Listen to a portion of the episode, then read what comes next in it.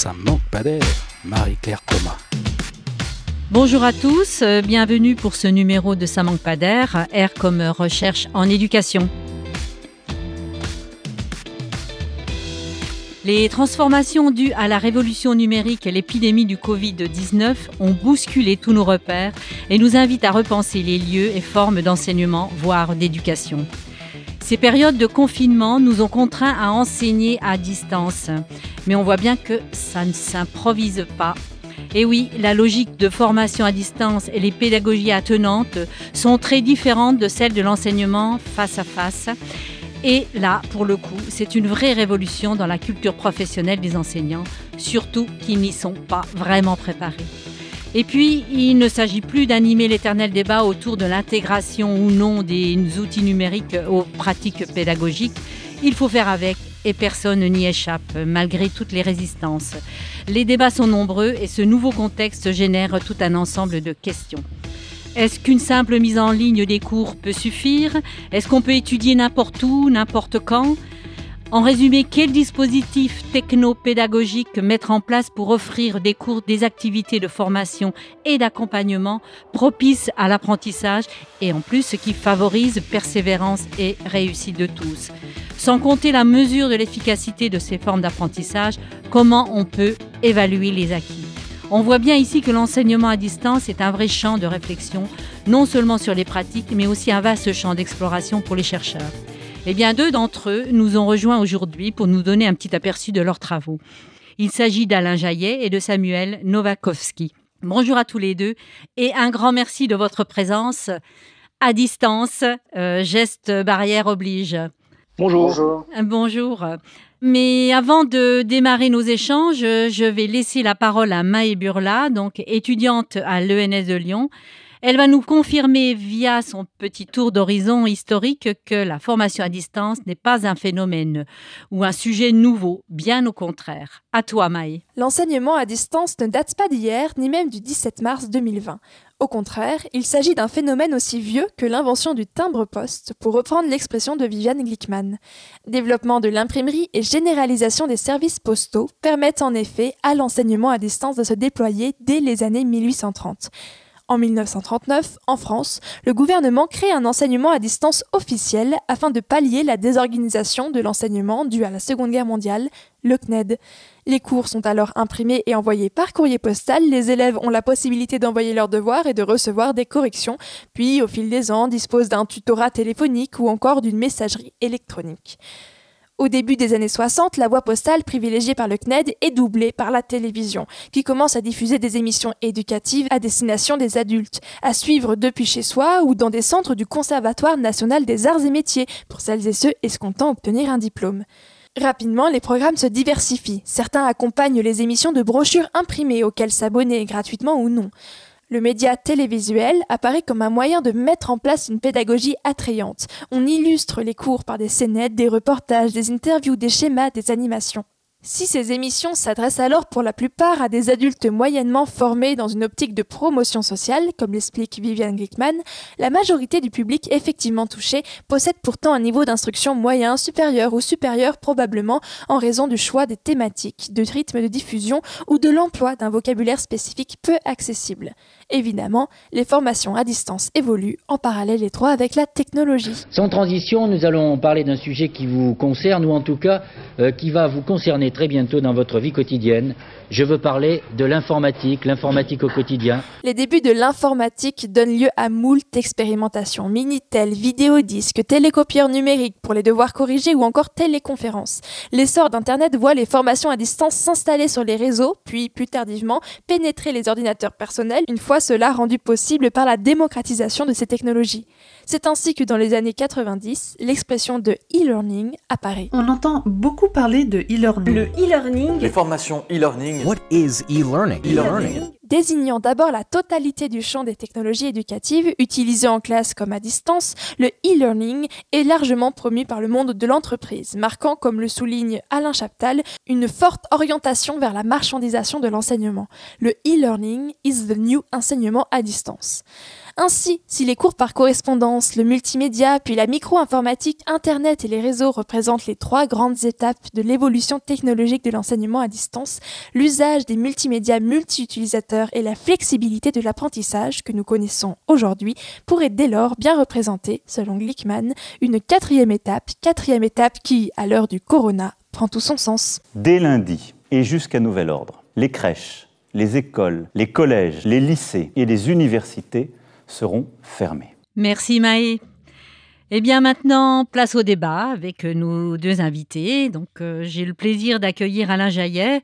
Alain Jaillet, vous êtes professeur des universités, membre du laboratoire Bonheur, bien-être, organisation numérique, habitabilité, éducation, universalité, relations savoir à l'université de Cergy Paris Université. Vos recherches portent sur les technologies de l'éducation. Vous avez développé de nombreux logiciels pour l'enseignement à distance et les environnements numériques dans le système scolaire universitaire. Samuel euh, Novakovski, bonjour.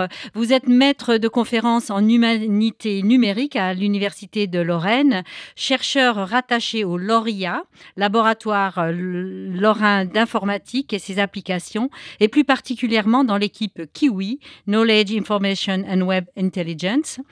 Vos recherches actuelles sont principalement centrées sur la modélisation des usages du web et l'identité par le numérique et leur mise en œuvre dans les projets transversaux en éducation.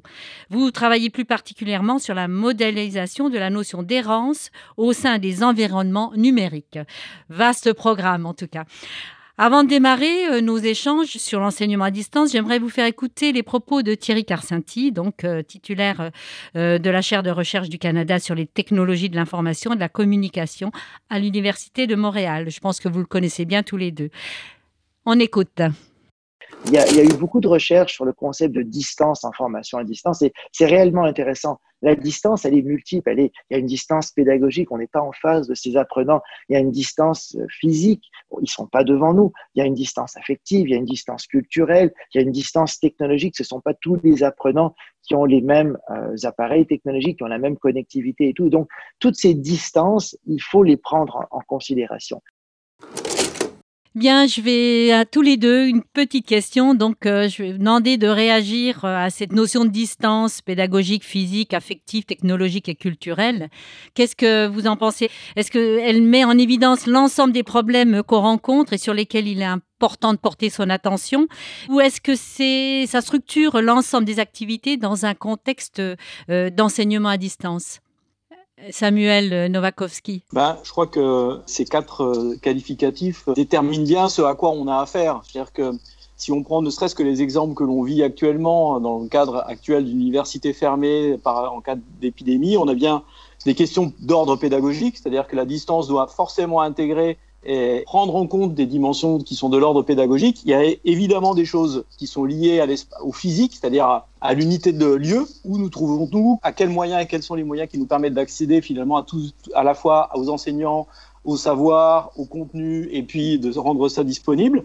Et puis affectif, moi je classerais ça affectif, social, c'est-à-dire une des dimensions qui est importante qui dans l'enseignement, c'est justement la constitution de cette communauté d'apprentissage. Et donc pour moi, ces éléments-là sont essentiels. Et si on oublie une de ces dimensions, c'est un petit peu comme dans les outils numériques. Si on en oublie les dimensions qui les sous-tendent, on risque de déséquilibrer le système et de faire que bah, on manque la cible ou on crée quelque chose qui ne sera pas bien reçu ou qui ne fonctionnera pas tel qu'on souhaite le voir fonctionner dans le cadre pédagogique, dans le cadre universitaire, dans le cadre d'un enseignement en particulier. Pour moi, ça résume plutôt bien. Alain Jaillet, votre point de vue? Alors, euh, pour pouvoir euh, prendre en considération la question de la distance, je vais euh, vous expliquer rapidement pourquoi j'ai commencé à faire la distance il y a 20 ans, enfin plus de 20 ans, hélas, quand je suis arrivé à l'université, en même temps qu'Internet, en fait. L'idée, quand on a lancé les premiers dispositifs de formation à distance via Internet euh, il y a plus de 20 ans, en fait, on se foutait complètement de la distance. La distance, c'était un instrument, c'était un instrument de manipulation, c'est-à-dire faire faire, faire faire d'autres pratiques pédagogiques à des enseignants, et c'était pour former des enseignants, donc pour que les enseignants, à leur tour, forment différemment euh, leurs étudiants. C'est-à-dire qu'en changeant les repères, on puisse faire autre chose. Donc l'idée euh, de toutes ces distances, c'est une question en fait de, repères. Quels sont les repères à partir desquels on fonctionne Qui sont des repères physiques hein, d'abord être en classe ou être dans, une, dans un amphithéâtre, etc., c'est d'abord des repères physiques et on agit, euh, l'humain euh, incorporé agit par rapport à ces euh, repères physiques. Et donc, quand on lui coupe ces repères, qu'est-ce qui se passe? Comment il reconstruit ces autres repères qui sont pédagogiques, temporels, tout ce que vous voulez, enfin, les différents types de, repères qui ont été évoqués, notamment, même si c'est pas présenté comme ça, c'est bien de ça dont il s'agit. Il s'agit des repères. Hein. C'est à partir de quoi on agit. Et donc, de fait, la distance, elle change et elle, permet de, faire varier l'ensemble des repères. Ce qu'on a euh, pu observer, mais c'est pas une nouveauté, hein, euh, en gros, euh, c'est toute la difficulté de faire évoluer ou de faire intégrer de nouvelles pratiques par des enseignants, c'est que tant qu'on ne change pas leurs repères les uns par rapport aux autres, ben, les pratiques ne se modifient pas beaucoup et c'est surtout leurs propres repères qui prennent le dessus par rapport aux repères de leurs étudiants ou de leurs élèves. Donc, ce qu'on a vu à travers euh, la crise de la Covid-19, c'est que euh, bah, vous aviez des enseignants qui étaient complètement perdus parce qu'ils étaient, incapables de se reconstruire de nouveaux repères. Et puis, vous aviez eu des enseignants qui ont magnifiquement, formidablement innové parce qu'ils ont pu, à partir de ce changement de repères, euh, pu retrouver et construire d'autres repères dans différents types de, catégories. Et justement, tous les deux, là, euh, quel type de repères on peut donner, quel type de conseils on peut donner à nos enseignants? Je sais que euh, vous, Alain Jaillet, vous avez parlé de, dans, vos recherches du concept de, e-tuteur, euh, donc avec différentes missions, différentes fonctionnalités, différents types d'organisation. donc, j'aimerais bien, voilà, je sais que vous avez des approches un peu complémentaires et différentes. J'aimerais bien que vous nous donniez un peu votre point de vue par rapport à ça Comment aider les enseignants? À quoi ils doivent penser en fin de compte quand ils enseignent à distance? Pour faire simple. Déjà, je pense qu'il faut, enseignant à distance, il ne faut pas qu'ils cherchent à refaire ce qu'ils font en présentiel. Ça, c'est vrai. Mais ça, ça peut être trivial, mais ce n'est pas trivial du tout. parce que, en fait, avec les outils qu'on gère dans l'urgence, alors on a eu un premier confinement, un second confinement, on a fonctionné principalement ces derniers temps à, distance, hein, pour, la, pour ma part, dans mon, dans mon université. Ben, en fait, ce qui est, la première chose à faire, c'est d'expliquer aux enseignants qu'il qu'il ne faut surtout pas qu'ils refassent les mêmes choses, à chercher à faire, à transplanter les mêmes pratiques que celles qu'ils font en présentiel. Ça marchera pas. Et donc, le premier conseil, c'est déjà de revenir au basique, c'est-à-dire euh, au regard de leurs enseignements, quels sont les objectifs qu'ils visent, vers quoi souhaitent-ils amener leurs, leurs, étudiants, quels sont les objectifs pédagogiques qui sont les leurs, et après, intégrant le concept de distance, alors là, il y a d'autres questions, il y a les étudiants ne sont pas là, euh, est-ce qu'ils sont équipés, pas équipés? Enfin, il y a tout un tas de questions qui sont corollaires à tout ça. Mais comment l'outil technique peut venir servir et quelles sont les, fonctionnalités de ces outils techniques qui peuvent venir servir, les activités qu'il doit mettre en œuvre pour pouvoir atteindre ces objectifs pédagogiques bien identifiés? C'est-à-dire qu'il faut qu'il se repose la question de revenir au basique, c'est-à-dire euh, qu'est-ce que je vise? Et après, la deuxième question qui doit se poser, c'est est-ce que j'ai toutes les compétences, une fois que j'ai fait ce constat-là, toutes les compétences techniques pour pouvoir euh, ben, me débrouiller seul. Étant euh, correspondant pédagogie et numérique dans mon université, en fait, on se rend compte que beaucoup se lancent dans quelque chose, mais se trouvent vite démunis s'il y a le. Quand ça va bien, tout va bien. Mais dès qu'il y a un souci, dès qu'il faut dépanner, dès qu'il y a un étudiant qui n'y arrive pas, dès qu'il y a un problème de connexion, dès qu'une plateforme se met, ben, on se trouve vite confronté à des réponses pour lesquelles il faut avoir des réponses urgentes, des questions pour lesquelles il faut avoir des réponses urgentes. Et c'est aussi se mettre en situation de confort par rapport à ces aspects-là. Ne pas tenter quelque chose qu'on ne maîtriserait pas s'il y a le moindre souci qui, arriverait. Donc en fait, le premier conseil, c'est se revenir au basique. C'est qu'est-ce que je vise et en quoi et comment la technique peut venir servir c'est les activités qui vont bien. Alors, on voit bien qu'il y a des, une dimension technique, euh, mais il n'y a pas que ça. Alain Jaillet, voilà. Alors, la difficulté de la pratique de l'enseignant, c'est que c'est une, une, pratique syncrétique. C'est-à-dire qu'on on, doit être compétent en tout. Et on doit équilibrer le tout. C'est possible sur un seul homme? Euh, euh, je, vous pose la question. je sais pas. Euh, on, en est la, on en est la preuve que c'est possible. Quand, quand, quand, vous, quand, on est en situation réelle, on est dans le show de l'action, on gère et on occupe le propos par la logorée de l'enseignant. Hein. On sait bien que quand ça va pas, il suffit de. Enfin, c'est pas qu'il suffit, c'est que notre cerveau ne peut pas s'empêcher de, d'occuper le terrain de la difficulté euh, par la parole. Donc, il va dire des choses. Et donc, c'est le problème de l'enseignant, euh, principalement, c'est qu'il parle trop. Quand vous êtes à distance, euh, le problème, c'est que le syncrétisme de l'enseignant, ça ne marche pas. Et donc, il faut pouvoir euh, se mettre dans une dynamique où, au préalable, on a anticipé des choses. Et pour anticiper les choses, c'est qu'on les a distinguées. C'est-à-dire qu'il faut distinguer, ce qu'a évoqué tout à l'heure Samuel, les questions techniques. C'est quoi les contraintes techniques?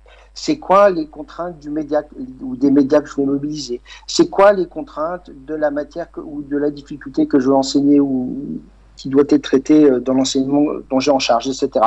Il faut que les choses soient suffisamment découpées et regardées, interrogées pour tenter d'y apporter par avance des solutions. Parce que si vous commencez une retransmission en direct pour raconter euh, des choses, je vais dire, euh, quand vous êtes enseignant, et puis que vous n'avez que la moitié des étudiants qui sont là, parce que bah, ils n'ont pas réussi à se connecter, parce qu'il y a un problème de ceci, parce qu'il y a un problème de cela, on sait bien que même quand on a un technicien à disposition, on ne règle pas forcément la mise en place de ces réunions. Donc, a fortiori, vous imaginez quand l'enseignant il est tout seul, comment il fait? Ben, Il ne peut pas le faire. Donc, il y a un taux d'augmentation du stress qui va, euh, qui va au déficit de sa pertinence pédagogique. Donc l'enjeu, qu'est-ce que c'est? L'enjeu, c'est de pouvoir découper les choses et de les anticiper. Et puis aussi d'assumer que bah, on n'est pas tous bons enseignants et on n'est pas toujours très bons. Et que parfois, euh, c'est mieux de s'effacer en termes d'apport de contenu pour laisser la place à quelqu'un d'autre. Euh, on a beaucoup trop survalorisé la place de l'enseignant porte-voix, c'est-à-dire euh, celui qui va, par son, le médium de, de, sa voix, euh, faire la, la, médiation, donc véhiculer les savoirs, les connaissances, les explications. Mais parfois, en tant qu'enseignant, on n'est pas très bon pour ça, et parfois, ça peut être tout à fait intéressant de, proposer aux étudiants ou aux élèves de regarder quelqu'un qui sait très bien le faire, et qui a un charisme, euh, un influx qui est intéressant, qui, qui porte les gamins, et puis euh, intervenir en tant qu'enseignant pour éclairer les points qui posent problème, interroger les élèves. Vous voyez, ça veut dire que l'enseignant, il peut faire autre chose et différemment les choses. Pendant la crise du Covid, il y a un, enseignant en mathématiques, hein, euh, bien connu maintenant, enfin il y en a eu d'autres, hein, mais qui, qui s'est mis à faire plein de tutos, plein de petits cours, plein de petites capsules sur les cours, où les gamins se jetaient dessus parce que là, ils avaient l'impression qu'ils comprenaient tout. Vous voyez, ça c'est quand même la réussite de l'enseignant. Autant, les... autant, se servir de ça. Élèves, hmm. eh ben, autant se servir oui. de ça et intervenir par euh, là-dessus et pas se mettre en concurrence de quelqu'un qui est meilleur que vous, parce que de toute façon, on n'est pas payé parce qu'on est meilleur et qu'on a plus d'applaudissements à la fin. On est payé pour faire un job. Et euh, ce job, c'est pas de parler et de véhiculer des savoirs, c'est de s'assurer que les élèves, les étudiants maîtrisent ses connaissances et ses compétences à la fin. D'accord. Ben là, vous avez pointé aussi alors la, dimension ingénierie pédagogique euh, au sens large avec euh, avec l'usage de, vidéos ou de tutos euh, extérieurs. Et on parle du point de vue de l'enseignant, comment lui s'organise, mais du point de vue des élèves. Je sais que vous, Samuel Novakovski, vous préconisez la dimension collaborative des élèves. Voilà. Est-ce que c'est justement un focus important à prendre en compte dans euh, cet euh, enseignement à distance et comment ça se joue, comment ça se travaille euh, et quelle est la plus-value de cette prise en compte-là? En fait, là, par rapport à la dimension pédagogique et la dimension collaborative, c'est quelque chose que j'ai mis en place qui n'était pas à distance. C'était un, cours expérimental que, que j'ai mis à distance, mais les objectifs qui sont les miens sont d'amener les étudiants à questionner justement la question du travail collaboratif. Donc, ils doivent pratiquer et regarder quels sont les processus et avoir une forme de réflexivité sur leur propre pratique du c'est quoi finalement collaborer et en quoi il y a un certain nombre de processus qui sont déclenchés, de méthodes à utiliser, etc. Donc c'est un cours qui était au départ, qui au départ fait pour du présentiel et pour lequel le numérique venait instrumenter cette intention-là. C'est-à-dire que j'avais des plateformes, des outils de communication, il y avait un au-delà du cours, un au-delà de la salle, etc.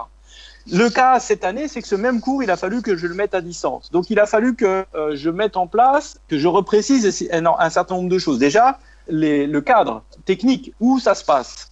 Euh, ça sera à tel endroit, quelles sont les règles qu'on va mettre en place pour travailler ensemble, quels sont les objectifs. Et comme le disait Alain, tout ce que je pouvais raconter dans la séance introductive, je veux pas le faire comme ça, derrière mon micro, derrière mon écran. Donc, il a fallu que je formalise beaucoup, beaucoup mieux.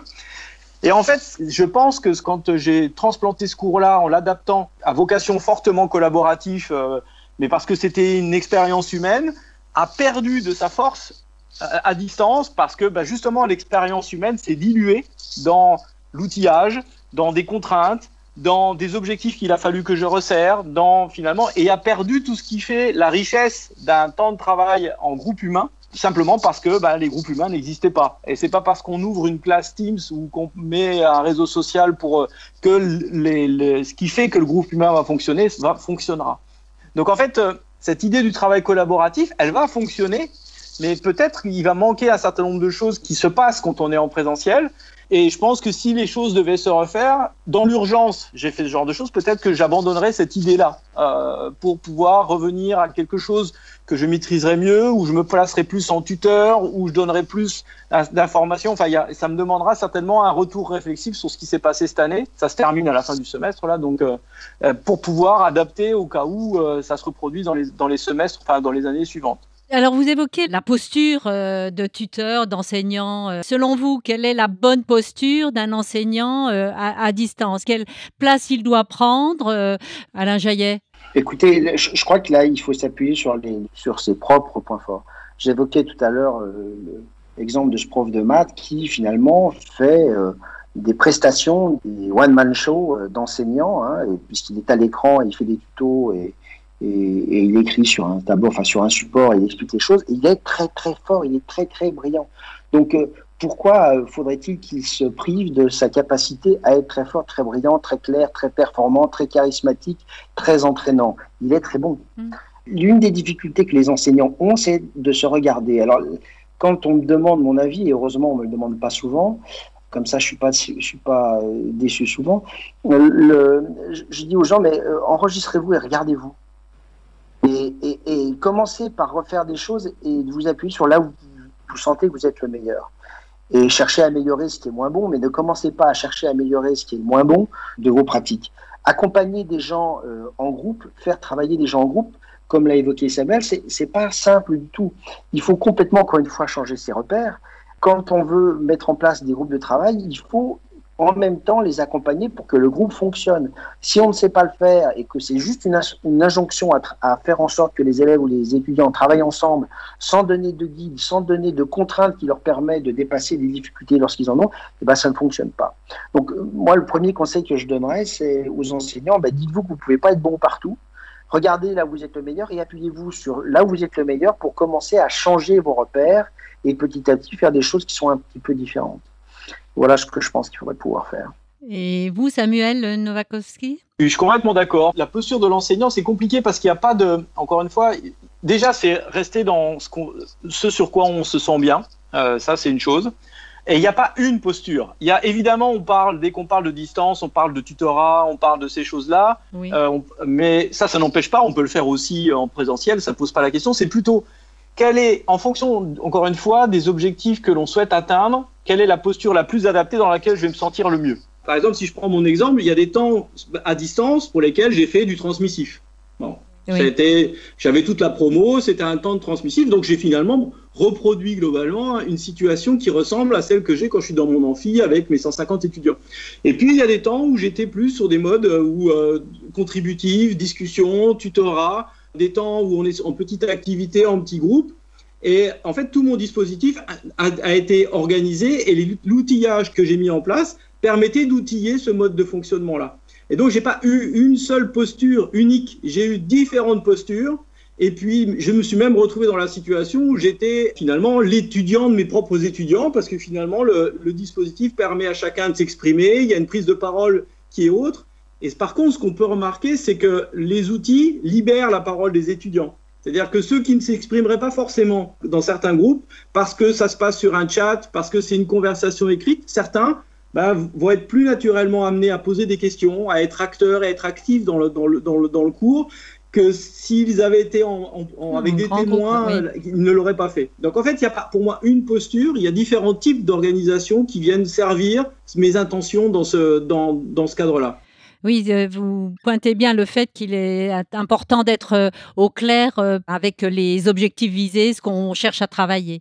C'est ça. Ben, moi, je vais rebondir sur ce que vient de parce que j'ai une, une, collègue qui a fait une thèse il y a quelques années avec moi sur ce, qu'on a appelé l'effet paravent, qui décrit ce que vient de dire Samuel, hein, pour des enfants donc de CM2, donc y compris pour le primaire, où il y avait des séquences expérimentales, donc à distance où, à partir d'une plateforme, les, élèves des classes devaient travailler à distance et donc ils utilisaient des pseudos. Donc l'enseignant ne savait pas qui intervenait et euh, les, élèves ne savaient normalement pas qui intervenait euh, non plus. Enfin, bon, chaque fois, on repérait que dans les échanges, ils, se découvraient, mais ils, ils, jouaient quand même plutôt bien le jeu. Et c'était très clair qu'on pouvait mettre en évidence que, d'une part, l'enseignant redécouvrait ses élèves, les élèves qui imaginaient, qui pensaient, donc le fameux effet Pygmalion, comme étant euh, comme euh, pas suffisamment euh, investis ou pas suffisamment compétents, en n'ayant pas suffisamment de ressources, eh bien, ils se retrouvaient à distance avec une construction, une représentation qui était complètement différente. Et les élèves, y compris les élèves donc de primaire, s'investissaient différemment dans les activités comme ils ne s'y investissaient pas de, de, manière classique. Donc, l'effet par avant, la distance, ça permet, c'est un de potentiel aussi qu'il ne faut pas s'interdire. Je ne pense pas qu'il faut aller euh, seulement dans la distance ou seulement dans du présentiel, mais je pense que toutes les, les occasions d'expérimentation euh, sont bonnes et je pense que à tout hasard, on peut espérer que euh, les expériences que les enseignants ont testées pendant de la distance obligatoire, ils puissent se ressaisir de nombre de leurs expérimentations pour pouvoir innover, changer d'autres pratiques et souvent changer de regard par rapport à, ce qu'ils mettent en œuvre. Alors, euh, j'aurais une dernière question parce que le temps passe et on aurait tellement de choses à, à dire, mais euh, souvent on entend parler de la manière dont on, ou la difficulté que l'on a euh, à distance d'évaluer ou de, de, vérifier, de mesurer les avancées des élèves, le, toute cette dimension de métacognition, comment elle peut se jouer euh, à, à, distance comme ça? Bah, C'est-à-dire que tout dépend du système que vous mettez en, en place. Là aussi. Dans, les dispositifs qu'on met en place complètement à distance pour des étudiants adultes, hein, pour des universitaires, des, collègues qui veulent se former aux, aux, technologies, donc ça fait plus de 20 ans qu'on fait ça, euh, où tout est à distance, le mode opératoire de, de l'évaluation est extrêmement critérisé. Et l'une des clés, de toute façon, c'est ça. Il faut sortir du syncrétisme. C'est-à-dire qu'il faut critériser. Il faut dire, l'évaluation, elle va porter sur ça, sur ça, sur A, sur B, sur C, sur D, sur E. Et les indicateurs, ça va être A, B, C, D, E. Et on a même mis en place des expérimentations et des process formatifs d'ailleurs, hein, sur à l'époque quand les enseignants devaient passer le C2I2E. Maintenant, ils savent tous euh, très bien utiliser les technologies, donc ils n'en ont plus besoin. Donc, euh, quand on le faisait, une des, des modalités, c'était par exemple de faire de l'évaluation par les pairs. C'est-à-dire ah oui. que c'était les autres qui, euh, les étudiants s'évaluaient les uns par rapport aux autres. Et on a pu le mettre en évidence et on a publié là-dessus, c'est très clair. Et, et nos, nos, nos, travaux ont été confirmés. Quand vous avez quatre étudiants plus l'étudiant lui-même, vous êtes à 95% à l'évaluation de l'enseignant. Ça veut dire que la marge d'erreur, elle est extrêmement faible. Donc, il faut, il faut oser faut dire oser. aux étudiants, autonomisez-vous, responsabilisez-vous, ça a des tas d'avantages.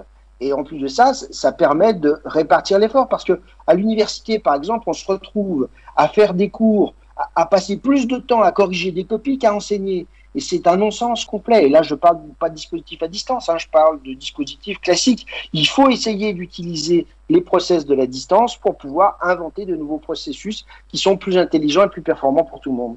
Samuel Novakovski, je vous vois, euh, vous voulez réagir sans doute. Oui, de ce que dit Alain, c'est-à-dire que l'évaluation, c'est toujours la même question, c'est se doter des outils, des critères, des grilles critériées qui vont bien, qui permettent. En fait, la question de la distance, c'est ce que vous allez résoudre toujours pareil dans une présence, ça va être, on va vous poser une question, il y a beaucoup de choses que vous allez dire comme ça dans le flux de ce qui va être euh, au moment de l'évaluation.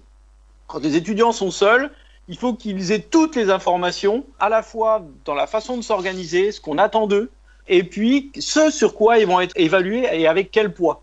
Et donc en fait, il y a une nécessité de bien formaliser les attendus et les objectifs qui sont visés par l'évaluation. C'est des choses qui sont, qui, sont évidentes, qu'on ne pratique pas forcément, mais si on ne veut pas que les choses euh, déjà déraillent, parce qu'en fait, il y a une des questions aussi qui est dans la distance, c'est euh, comment vérifions-nous que les étudiants n'ont pas allé chercher, sont pas allés chercher sur Google tout ce que, toutes les réponses oui. qu'on leur attend, qu'on attend d'eux? Bah, C'est déjà aussi, c'est se poser les questions de, oui, dans la distance, si l'évaluation va se faire à distance, c'est qu'est-ce que je veux que mes étudiants produisent et quels objectifs je veux évaluer? Et donc, bah, j'intègre le fait qu'ils ont Google sous la main.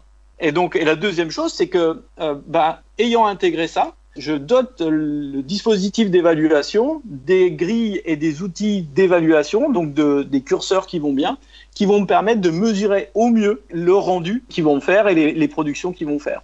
Donc vous avez euh, bien pointé euh, tous les deux euh, des moments différents, mais la notion d'enseignement explicite très très fort. Et je voudrais vous poser bah, cette dernière question.